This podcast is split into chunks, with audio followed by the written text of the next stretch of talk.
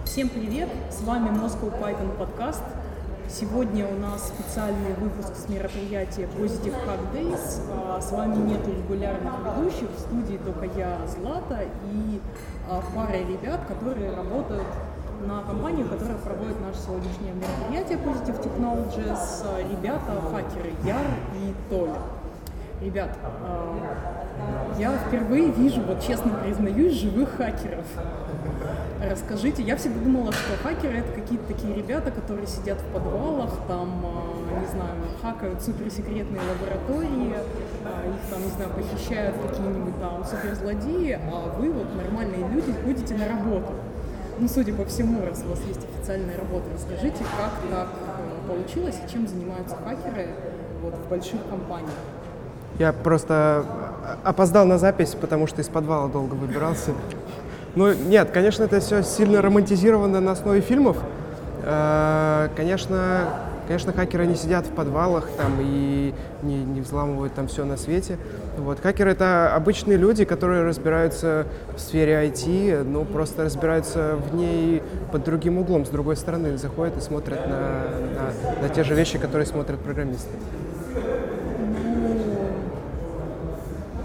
Дело в том, что у нас аудитория такая, что это Python-разработчики, это Python-подкаст, и так уж получилось, что Python-разработчики в основном пишут э, веб-приложения, ну, по большей части. Хотя, несмотря на то, что я знаю, что в позитиве, э, Positive Technologies тоже есть много питонистов, и они пишут какие-то туры для анализа обеспечения безопасности, но в основном это веб-разработка. Соответственно, вот из моего опыта веб-разработчики не часто задумываются о том, что такое вообще интернет-безопасность. И давайте с вами здесь разберемся, что это такое, из чего она состоит, на что веб-разработчику лучше всего обращать внимание. На самом деле э, многие разработчики не задумываются, э, ну, при написании приложения не задумываются о том, как оно действительно будет работать и какие уязвимости в себе будет нести. То есть э, суть нашей работы как раз в том, чтобы э, проводить анализ защищенности каких-то там веб-приложений и искать в них уязвимости. И чаще всего какие-нибудь уязвимости и находятся. Ну, о чем стоит думать? Э, В принципе, есть какие-то общеизвестные методологии попытки формализовать то, как, э, как долж- должно выглядеть анализ на безопасность. Вот, есть там, в частности, АВАС ТОП-10, где вкратце рассказывают о том, какие ну, как-то уязвимости пытаются разделить на классы, чтобы их как-то лучше систематизировать и лучше с ними обращаться. Вот. э, В первую очередь можно попробовать обратиться туда, посмотреть на то вообще, какие проблемы существуют, какие ошибки можно сделать в своем коде, где можно получить себе уязвимость, э, слитую базу и, и запавненных клиентов. Ну, на что в первую очередь смотрят хакеры, когда ломают веб-приложение? Ой, ой, это очень сильно зависит от, э, от бэкграунда человека. Ну, то есть э, именно мы, э, я за себя говорю, я, например, смотрю на стек используемых технологий сначала. Смотрю на стек технологий, смотрю на то, чем приложение занимается. То есть я лично пытаюсь понять, что вообще приложение умеет делать там, с точки зрения какого-то легитимного пользователя. Если там, будь это медицинский портал, там, который позволяет там данные как-то хранить, агрегировать, или это там, я не знаю, ну, там, допустим, админка антивируса, там, или это социальная сеть. Как бы здесь каждый, каждому приложению должен быть свой подход на основе вот стека и того, чем оно занимается, какой функционал оно имеет. Ну, расскажи подробно про несколько стеков. А, Можно про питон, если ты вот так уж подробно не работал с питоном, можно и не про питон, а там дальше разберемся, насколько это к питону применимо. Ну, с питоном я работал достаточно плотно. Я не считаю себя там хорошим или каким-то профессиональным разработчиком, но я два года занимался как раз, я делал тулзу для того, чтобы э, автоматизировать часть своей работы. Вот она написана на, на питоне. Э, стек у меня э, Python 3 Async.o, и эм, для фронтенда я взял, э, взял React с фреймворком Gromit. Вот. У меня вот стек вот такой был. Собственно, с этим стеком я более-менее хорошо разбираюсь. И еще раз, какой вопрос был? Вопрос был в том, а, как ты подходишь к взлому приложений на питоне. Ну, вот Окей. Async.io классно просто. Async.io React, модно, молодежно. Да, стильно, модно, молодежно. Э, Как подойти ко взлому вот такого приложения? Э, Здесь на самом деле есть, э, некоторые такие общие большие классы уязвимостей, которые релевантны для ну, там, практически любого стека языка, который только можно встретить. Да, ну да, например, Avast. То есть там, например, э, в частности, у Remote Code Execution, да, то есть когда сервер исполняется код, есть там такая проблема, когда э, данные от пользователя, они попадают, попадают точно в баш-команду, например. Ну и там можно дописать свою баш-команду, дальше выполнится они по цепочке, и произойдет такое вот выполнение. Такие проблемы, они как бы их можно найти везде. Можно найти там в Python, в Go, э, в Java, я не знаю, в C, в чем угодно. Вот. И вот на такие стандартные, стандартные вещи я проверяю сразу. Вот. Может, у тебя какой-то какой другой есть опыт? Ну, в зависимости от того, э, на чем написано приложение, какой стек технологии использует, мы уже э, с опытом это приходит, мы формируем как бы э, те проверки, которые нужно сделать именно конкретно под это приложение. То есть для там, для PHP будет это один список проверок, для Python уже другой, потому что некоторые уязвимости могут встречаться только в одном стеке технологий, в другом уже нет. То есть с опытом приходит понимание, какое приложение к чему может быть уязвимо. Также после того, как мы э, делаем какой-то ну, предварительный осмотр приложения, когда смотрим, как работает функциональность, какая функциональность заложена в него, оттуда уже логически думаем, что э, какие программист мог э, допустить ошибки при разработке, какие функции он мог использовать, и смотрим, э, будут ли эти функции безопасны. Ну вот, например, если используется, ну то есть ты понимаешь, что там должна использоваться какая-то база данных, mm-hmm. в принципе, по приложению можно попробовать догадаться, там, ну хотя бы там SQL, NoSQL, mm-hmm. вот, и э, можно инъекции сделать и туда, и туда. Э, и исходя из этого я подбираю тоже вот в голове, как сказал Ярик, э, в голове подбираю пейлоуды, э, которые я могу попробовать на то, чтобы проверить, действительно есть там инъекция или нет. И то же самое работает не только с базой, например, там, с XML-парсерами, там тоже бывают ошибки, JSON-парсерами, э, какой-то кастомной десериализацией, еще какими-то проблемами, которые можно встретить в, ну, собственно, у вас топ-10 это более-менее все покрыто. Ну, давайте все-таки поговорим применительно к Python. Понятно, что у вас топ-10 все покрыто. Мы как бы наших слушателей отправим его читать, а, для меня заодно. Ссылка в описании. Да, ссылка в описании. Но порассуждаем немножко. То есть про там SQL injection, ну там все слышали, там более-менее знают. Давайте что-нибудь такое более нетривиальное.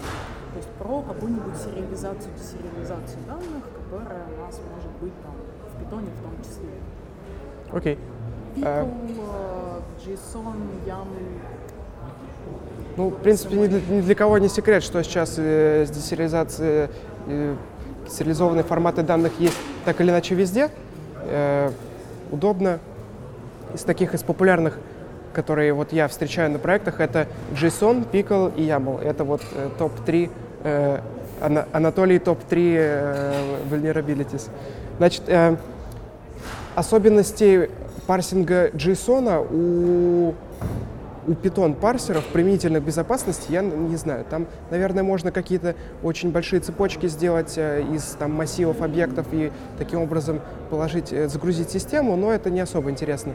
Из интересного э, есть Pickle, Pickle YAML форматы, а, которые, при десериализации которых можно сделать выполнение кода на стороне сервера. То есть можно в Pickle и в YAML сложить такие строки, которые при десериализации создадут объекты, объекты некоторого класса. И это позволит вызвать произвольный метод, например, метод OS-систем с аргументом ls, mm-hmm. вот, что достаточно интересно. Вот применительно к Python это вот прям, прям обязательно знать для веб-разработчика. Ну, то есть ты пульнул YAML в опишку, а в ответ получил там устройство файловой системы на ну, не совсем так. Именно этот сериализованный объект должен как-то приниматься от пользователя системы и уже потом обрабатываться на сервере. То есть зависит от того, э, как используется эта сериализация в приложении. Ну да, но в Python ты ему всегда можешь делать какой-нибудь метод call и надеяться, что рано или поздно кто-нибудь его добудет. Ну, в Python такое часто случается. Ну вот э, в примере, что пуляешь YAML и получаешь структуру файловой системы, ну, в принципе, да. В принципе, если там действительно есть э, YAML load, по-моему, называется, который получает э, текст от пользователя и его никак не проверяет, там действительно, да, можно сделать вот как было описано. Я такой кейс встречал в реальной жизни и не один раз. Позволяет выполнить любой код на Я вот думаю, как бы сейчас же мало чего запускается на голых тачках, ну, в смысле, на барметале. Чаще там контейнеры, докеры, облачная инфраструктура, и вы с этим совсем, наверное, имеете дело каждый день. Э, в докере, по-моему, недавно была уязвимость, которая, собственно, позволяла э, выполнить код и после этого выйти из, э, из песочницы докера уже на свою систему. Да, такое действительно было. И ну, докер же, по-моему, в официальной документации написано, что это не средство безопасности. Ну, то есть это не изоляция, это не виртуалка. То есть, да, конечно, э, когда...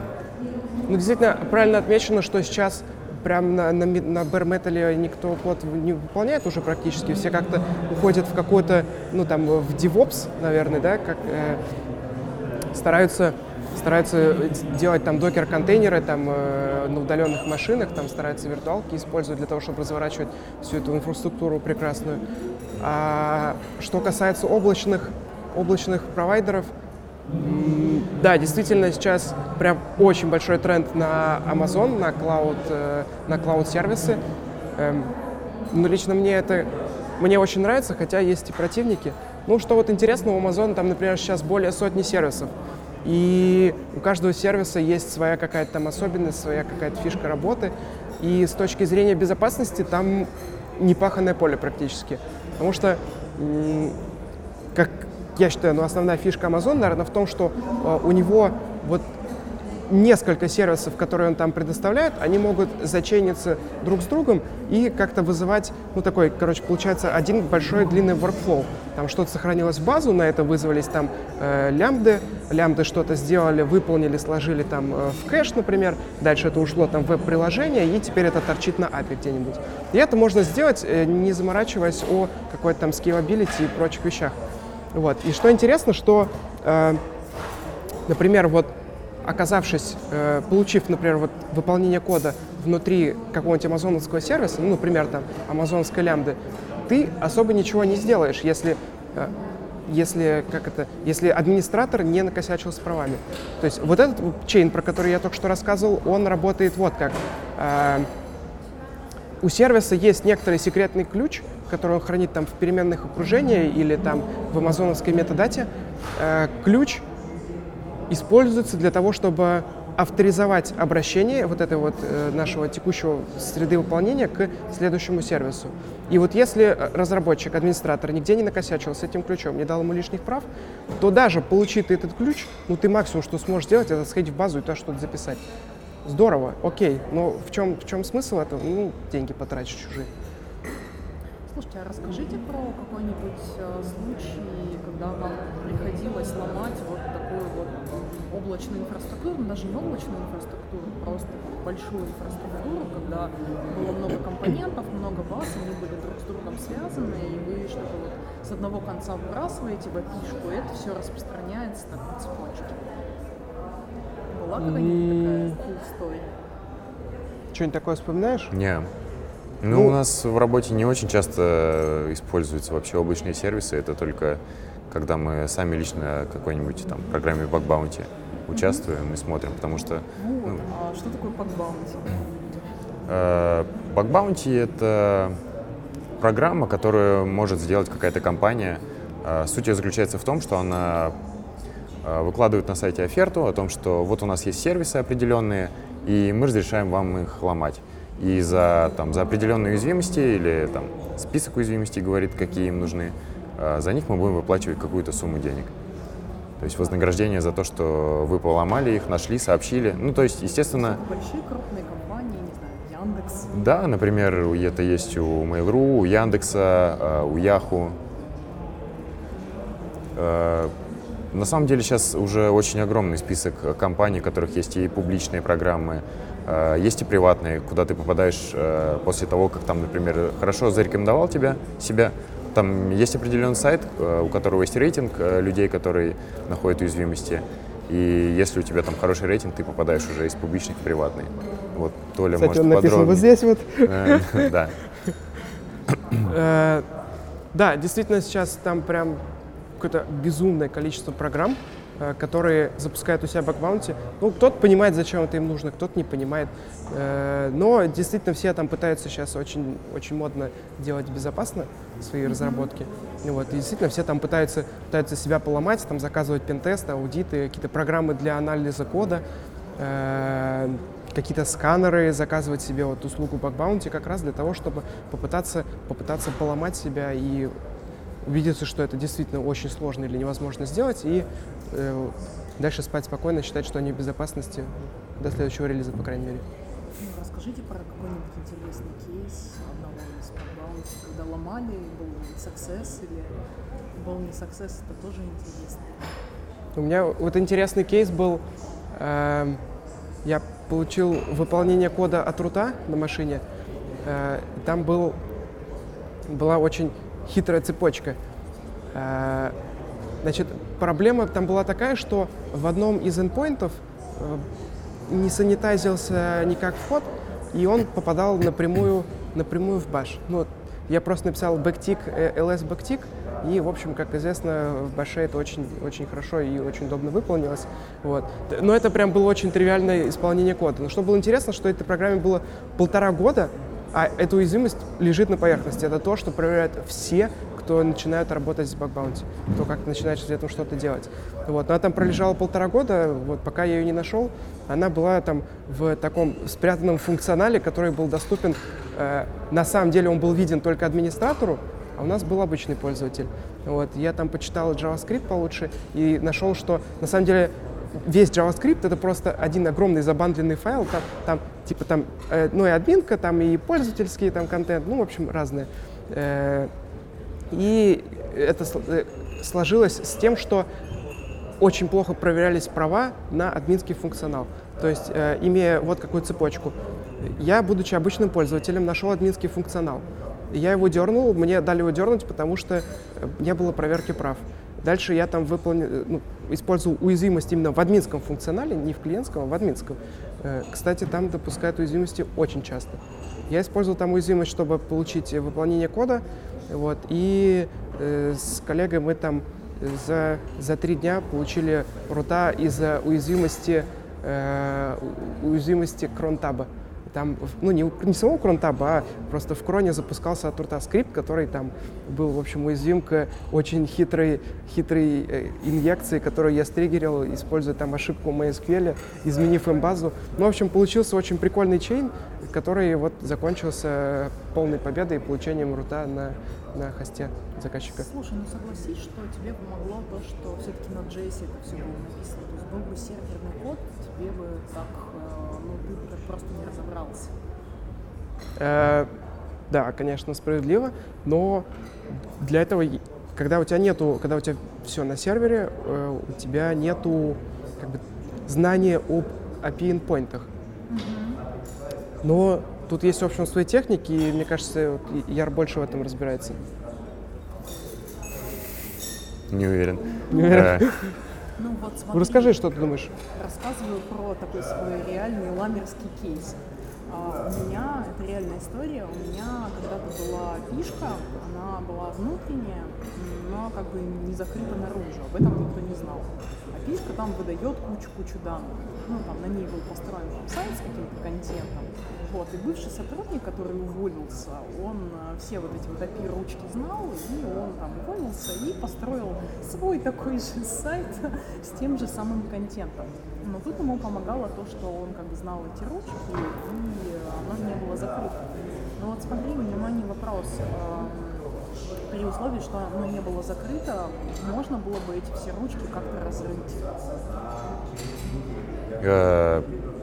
Ну, чаще всего, да, API-методы. Есть специальные словари, с помощью которых можно просто перебрать самые популярные, часто используемые.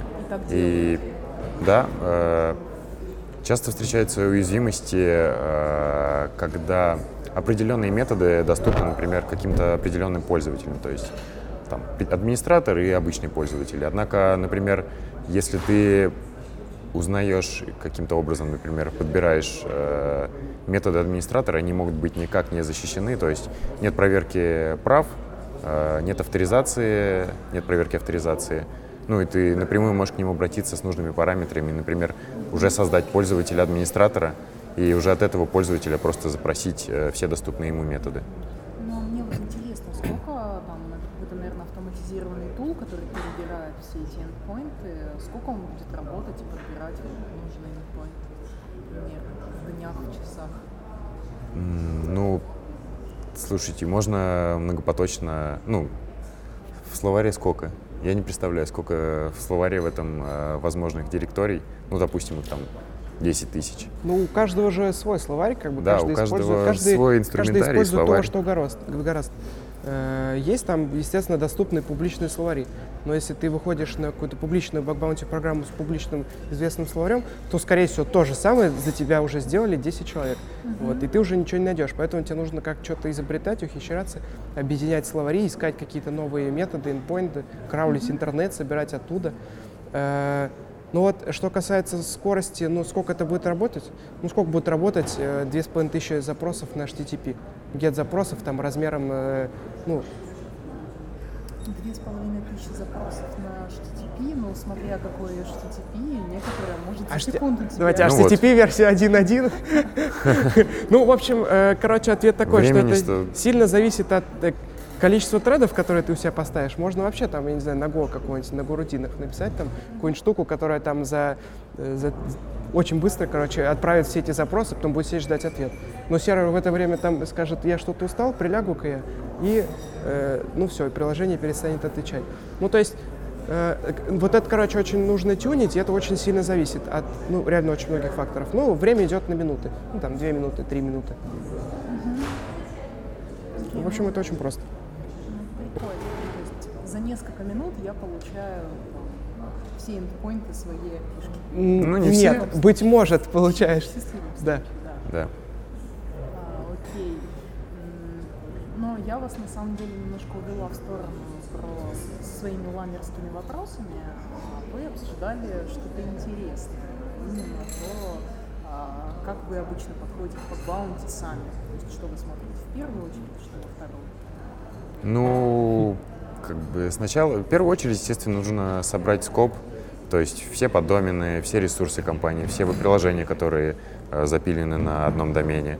И уже в зависимости от этого, о том, в чем ты лучше разбираешься, кто-то лучше по сетям, то есть он знает, где что искать, какие уязвимости есть э, во всяких службах и сервисах, которые не по HTTP, а висят там на определенных портах. Кто-то лучше разбирается в анализе веб-приложений, то есть он сразу видит, что тут используется PHP, а в PHP э, уязвимости чаще встречаются, чем, например, в том же питоне. Поэтому А это, кстати, подтвержденный факт. Э, мы никакую аналитику не, не приводили, хотя, мне кажется, кто-то считал по количеству CVE, наверное, в PHP и в питоне. Но и количество CVE это же ну, Но мало это, это не то, да. Это То немного есть это не то. проблема языка, и как бы если ему там 20 лет, а, там, а другому 5, понимаешь, что тому, которому Да. 20 лет, скорее всего, там багов побольше найдут. Не знаю, ну, короче, это такая субъективная оценка, с которой, ну, согласны абсолютно все, все, с кем мы это обсуждали. Вот. Но это субъективно, неподтвержденно и вообще не точно. Так, ладно, PHP мы обсудили, Да. перейдем к Java. Ладно, это была шутка. Нам все-таки интересен питон а, и как бы веб-приложения. Давайте на них концентрироваться. А, так, окей. ам, Что еще? Как еще можно сломать веб-приложение на питоне? Ну, существуют э, разные подходы к тому, что сломать, именно получить возможность выполнения кода в этом приложении и найти какие-то уязвимости, с помощью которых ты сможешь атаковать клиентов этого сайта. То Мне есть, кажется, что нужно сначала оценить, э, оценить, чего ты боишься, ну, то есть э, понять, какая у тебя, ну, называется модель злоумышленника. То есть, когда у тебя есть некоторое приложение, ну, например, ты Google Почта, ты вот сидишь и смотришь, думаешь, хм, а какие опасности мне могут грозить? Чё, из чего бы я не хотел получить? Я не хотел бы получить там репутационные риски, потерю базы клиентов, да, и, не знаю, и чё, ну, и финансовые какие-нибудь риски. Вот, и исходя из этого, ты уже там понимаешь, что, ага, Типа, э, здесь я, значит, постараюсь там увести базу клиентов, тут я постараюсь там от их имени что-нибудь публиковать в интернете, а здесь я попытаюсь украсть у них деньги. Ну, то есть, значит, как- нужно искать уязвимости, связанные с, с этими рисками. Да, да, обычно вот, вот такой подход э, к, к анализу уязвимостей на, на ну, 95% проектов. И, собственно, Python, в общем-то, не исключение. Там действительно есть какие-то особенные специфичные баги, например, вот pickle десериализация. Ну, pickle чисто питоновский формат. Э, и, соответственно, если ты видишь, что приложение на питоне, ну, скорее всего, разработчики там использовали либо JSON, либо pickle. Ну вот э, так просто исходя из моего личного опыта. Вот, если там увидел где-то в трафике, что ходят э, от тебя серверу pickle, pickle, pickle строки, но это очень хорошо и нужно лезть ковырять. Там есть действительно способы э, сделать все безопасно, но о них мало кто знает, и вот я бы, наверное, бы советовал э, читать документацию чуть-чуть побольше, потому что зачастую в документации можно найти огромные красные надписи э, security notice или там warning, где написано, что это приложение, наша библиотека там, не гарантирует безопасность в таком-то, таком-то случае. Вот. И этот случай можно поискать по сорцам на гитхабе и найти очень много всего, всего чего, чего они просили не делать, что оказывается небезопасным. Вот. Поэтому сорцы это круто. Так, э, документация. Что нужно делать системы прав для пишек и закрывать их какой-то авторизацией. А, ну да, не использовать пикл внутри. Э, использовать с умом, я бы сказал.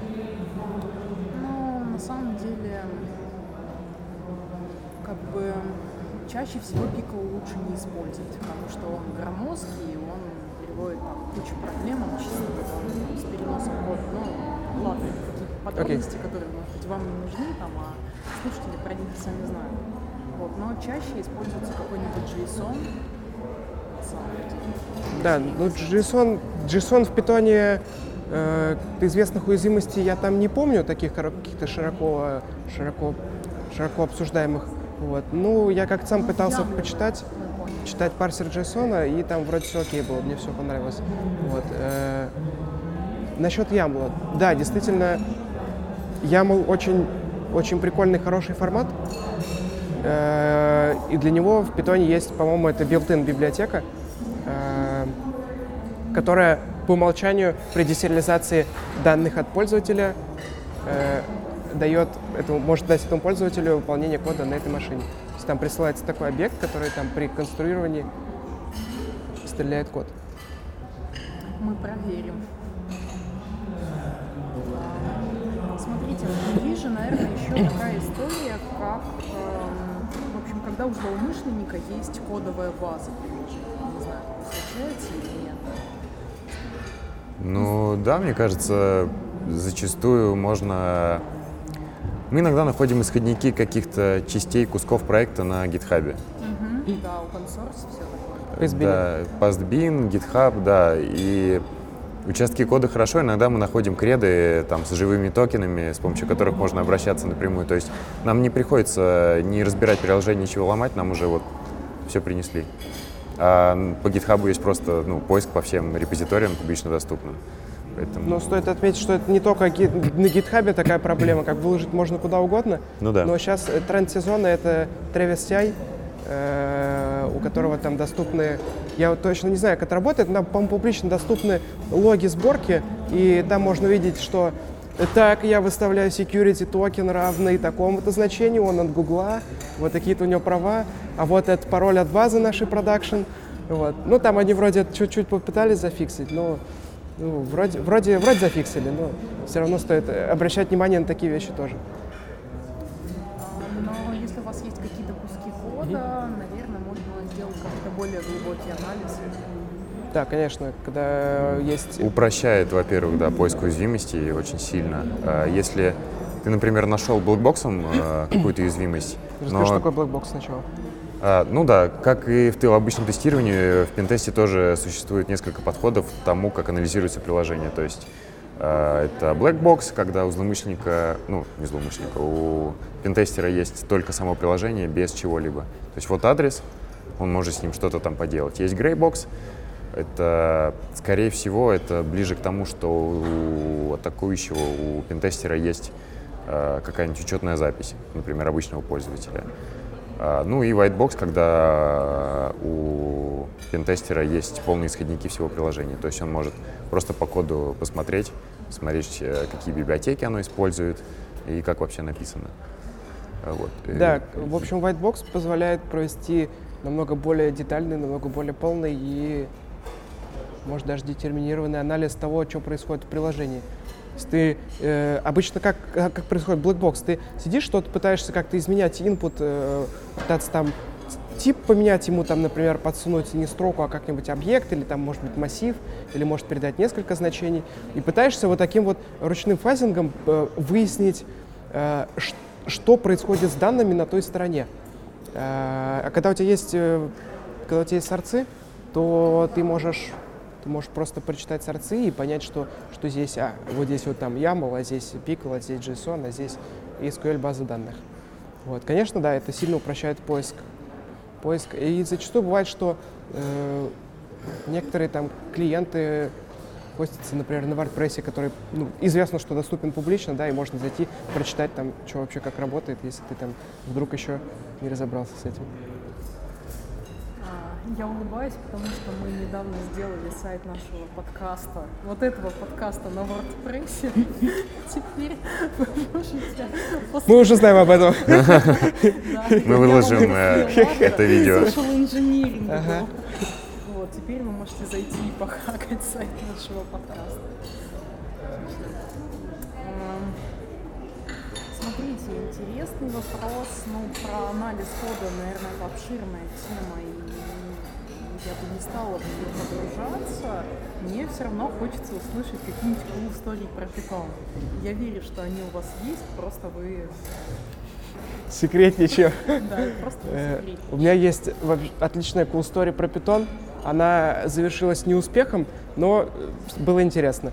В общем, э, я был, по-моему, два с половиной или три года назад я был на собеседовании в Гугле, вот, и меня не взяли. Вот, я расстроился, но у меня случился прилив мотивации, я начал учиться.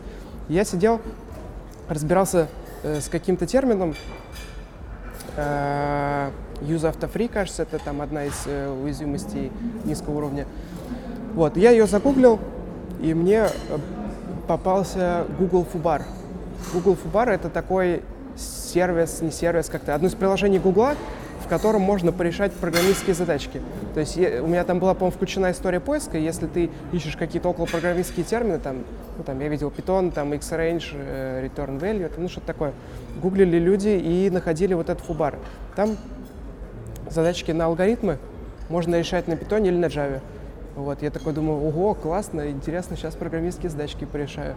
Вот, я открываю задачу, читаю задачу, что-то 5 минут пытаюсь ее решить, потом такой, ай, и начал сэндбокс ломать питоновский. Потому что они там запускали по-настоящему питоновский код, э, и мне стало сразу интересно, как же это работает.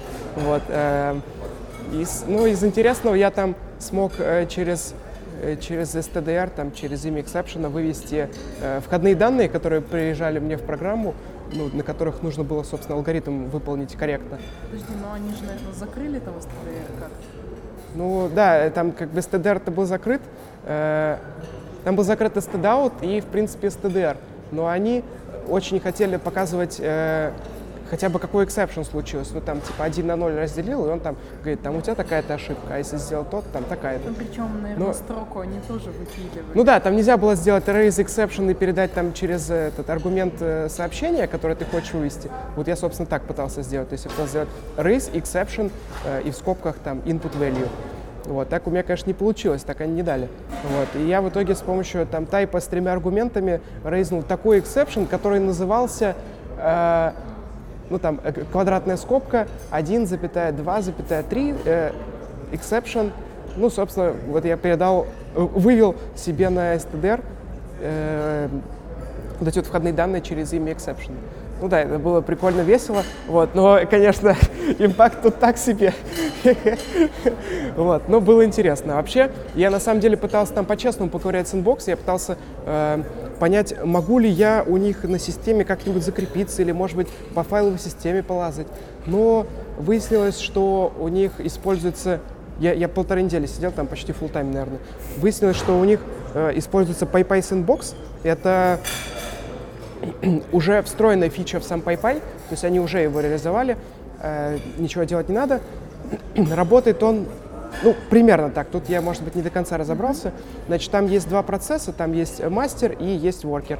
Мастер, э, мастер сидит на пайпе и слушает, какие сообщения приходят от воркера. Воркер должен выполнять код, но перед тем, как выполнить, он сначала спрашивает у мастера, говорит, а можно ли я выполню это? Вот, если ему говорят, да, можно, то он выполняет. Ну, либо может там, по-моему, в режиме гипервизора, когда ты отправляешь мастеру, мастер там как-то как псевдовыполнение какое-то делает. Ну, в общем, э, в общем, прикольно, если кому-то нужно будет реализовать сэндбокс, вот я советую посмотреть в эту сторону. Ну, ты сказал, что эта история закончилась неуспехом. Ну да, но закончилась неуспехом, потому что все, что я смог сделать, это просто повыводить их тест-кейсы, которые они присылали в моей программе на вход. Ну, то есть прикольно там поотлаживаться и дорешать фубар до конца, в общем, что я сделал. Но я не отлаживался, прям честно-честно. Да, я не смог. Я не знаток, э, не особо хороший знаток там, внутренности питона, но я пытался, ну, там, очень большим количеством способов там достучаться до файловой системы, пытался там какие-то свои э, пытался там через сокеты стучаться в сеть, э, файл-система, экзеки делать, там прям у меня вообще ничего не получилось. Проект интересный, короче, советую хотя бы просто посмотреть. Ну, PyPy на самом деле много где используется, но как бы популярный достаточно интерпретатор. Считается, что если там, вы не хотите разбираться, но вам нужно побыстрее, сделайте себе PyPy. Такая ага. почти Понятно. серебряная пуля. Еще cool story про Python. Еще cool story про питон. Про лямбду что-то у тебя было. Да, вот э, у меня недавно было интересно на бакбаунте. Мы с коллегой нашли, э, собственно, YAML, YAML десериализацию, про которую я вначале рассказывал. Э, там было интересно, там был какой-то медицинский портал, который умел, функционал был примерно такой.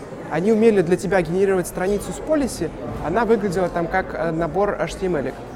Э, Генерировался он там с помощью одной утилиты mkdocs, кажется, называется.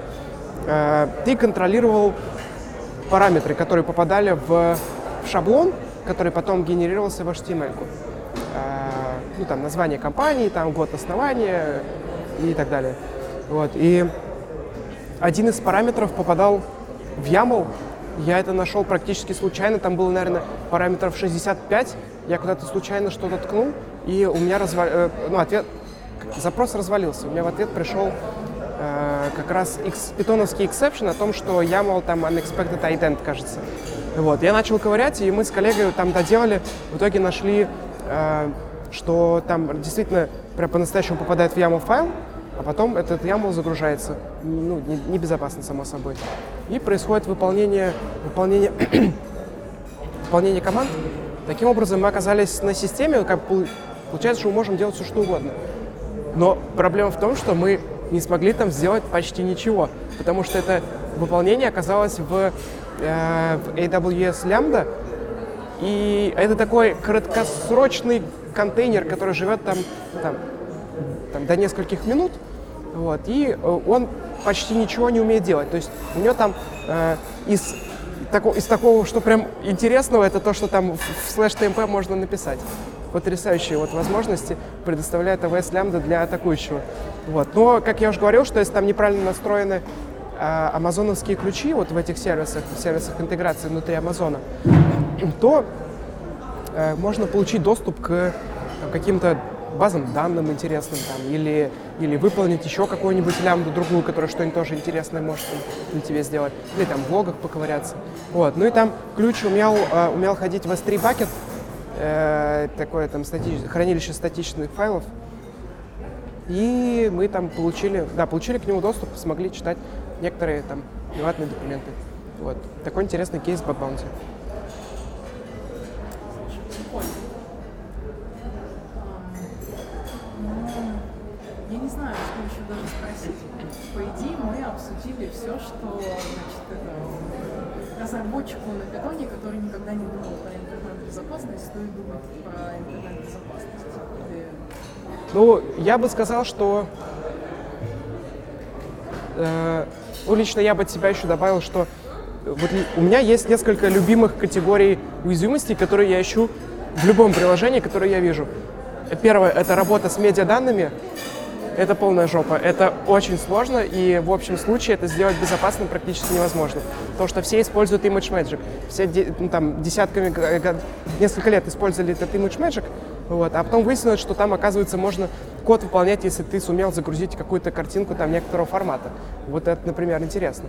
Э, или там что неинициализированная палитра в гифе после конвертации может э, выдать тебе э, кусок памяти Чистой процесса. памяти. Да, то есть там вообще потрясающие баги вот в работе с медиаданными.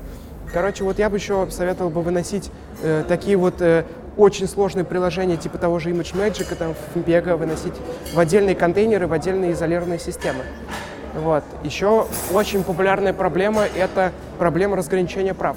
То есть, когда появляется больше, чем одна роль в приложении, все, там, скорее всего, есть какая-то уязвимость, потому что где-то ты разрешил там, ну, там, разрешаешь админу, например, э, изменять пароль некоторому пользователю, а потом ну, чисто случайно кто-то выясняет, что это может делать не только админ, но и обычный пользователь. Ну и понятно, что здесь сразу возрастает э, уровень интереса к этому приложению. Вот, э, вот это прям очень популярный класс багов, и я встречаю его, ну там, на, мне кажется, 50% приложений, которые я, которые я анализирую. Потихоньку перешли. Ну нет, это все тоже касается типа практики написания хорошего приложения. То есть вот это э, как-то не привязано конкретно к питону, потому что это встречается и в питоне, и в любом другом языке. То есть э, когда у вас есть какие-то внешние обработчики, там, э, картинок, видео, не знаю, любого контента, без разницы, это сам, сам питон может это сделать грамотно, а однако библиотека, которая использует питон, может написано быть как угодно и нести в себе любые уязвимости. Из такого из интересного я бы еще, наверное, добавил, что э, я вот сейчас просто вспоминал какие-то интересные кейсы, интересных кейсов реально очень много. И большинство из них связаны с особенностью использования внутри приложения некоторой другой программы. Ну, то есть там, например, используется э, рендеринг PDF из HTML. Кто бы мог подумать, что если ты контролируешь HTML, ты можешь с сервера, который зарендерит тебе PDF-ку, с сервера скачать файл весьма неочевидно. Но если... Да, вот не очевидно. Но на самом деле действительно такое случается. И если в приложении используются какие-то вот сторонние тяжелые программы, вот как вот такой, такой рендерер, например, там Image Magic, FMPEG, еще разные, советую, ну, я бы советовал почитать, э, ну, погуглить что-нибудь типа Image Magic Vulnerabilities или Image Magic Security Notice, ну, то есть, чтобы понять... Да. Технологию, понять... которую вы используете, да. и прибавить в vulnerabilities, ага. чтобы посмотреть. Смотреть, да, как, как, э, как не стоит использовать то приложение, которое вы используете. Как не выстрелить себя в ногу и вот не допустить уязвимости. Ну, слушай, а с Magic не помню, как у нас была в компании история, когда нашли уязвимость в Magic, мы просто выпилили везде, где можно. Ну, ну, наша там... задача в том, чтобы найти, где его не выпилили. Да, или выпилили, но не до конца. Ну вот, например, э, мой знакомый, который, собственно, нашел там э, одну из уязвимостей в Image Magic, он э, нашел таких еще 4 или 5 в разных форматах, э, в, разных, э, в разных местах кода. Ну, то есть ты как бы удаляешь одно, а второе у тебя остается, и второе оказывается уязвимое, тоже уязвимо. Ну, то есть надо по, по максимуму закручивать гайки, по максимуму э, стараться предвосхитить уязвимость, предвосхитить импакт, который, который получит злоумышленник, и попытаться его как можно сильнее уменьшить.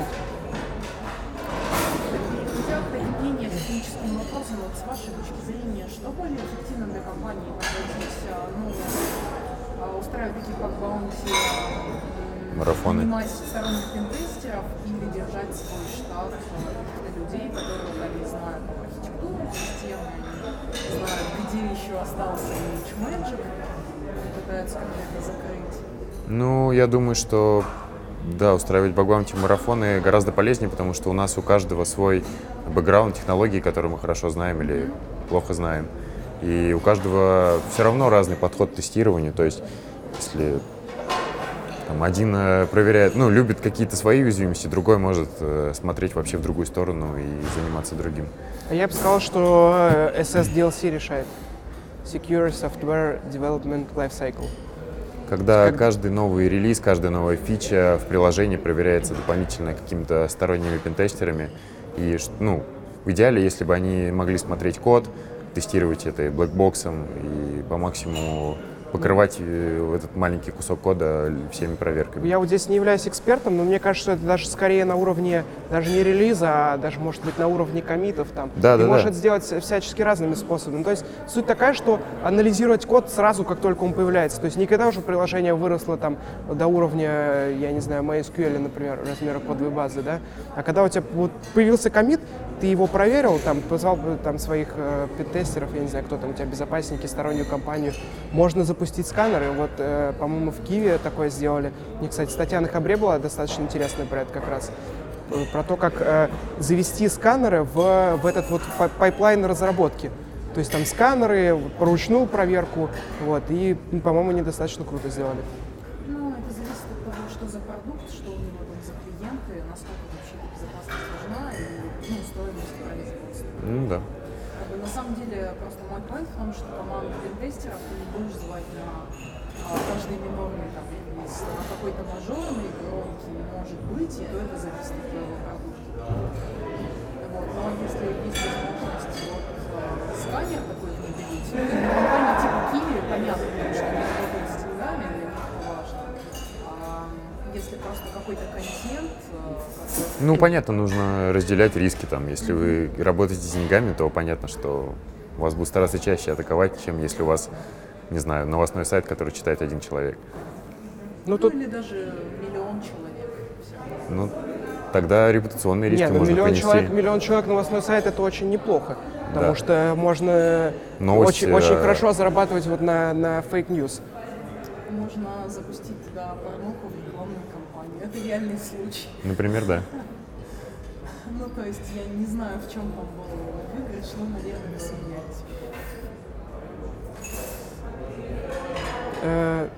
сейчас, у меня был point, а, вот, про, про держать bug bounty или заказывать пентест, или, или держать внутренний отдел. Ну, тут очень сильно все, опять же, зависит от приложения, потому что э, можно сделать абсолютно дырявое приложение, позвать bug bounty, и, конечно, bug bounty все очень хорошо найдет. Но за это bug bounty ты заплатишь, там, не знаю, например, 200 тысяч долларов, да, и нафиг тебе такое удовольствие надо. Вот, когда у тебя там внутренняя команда или пентест по найму стоили бы там в десятки раз меньше. Так что тут все сильно зависит от ситуации. Ну, то есть, типа, у каждого подхода есть действительно свои плюсы, свои минусы. Вот, и нужно просто здраво оценить, что тебе лично подходит больше. Ладно, хочется подвести немножко итог, потому что, мне кажется, мы подошли к нашей границе временного фрейма. Значит, если вы пишете приложение на питоне, то а, стоит помнить про распространенную уязвимость, которую описывала WASP, а, закрывать свои админки системой прав и авторизации. Что еще? Думать, а, в какой среде вы выполняетесь, и там как-то контейнеризировать это все, изолировать. А, Задуматься о релизах, которые проверяются на безопасность, в том числе сторонними командами и какой-то внутренней командой, которая все сделает классно. Я что-то упустила? Ну, еще про вот тяжелые приложения, с, типа ImageMagic того же. Как-то пытаться изолировать. А, Читать документацию. Читать документацию, да. Окей. Ну, значит, мы рассказали нашим слушателям, моим слушателям, нашим слушателям а, про то, а, чем занимаются живые хакеры, которые работают в компании Positive Technologies, где работают куча методистов, кстати. А, Они сегодня проводят классное мероприятие, на которое мы все пошли тусить. Вот. А Мы с вами прощаемся. С вами был э, Python подкаст. Смотрите нас, задавайте вопросы в комментах. Пока.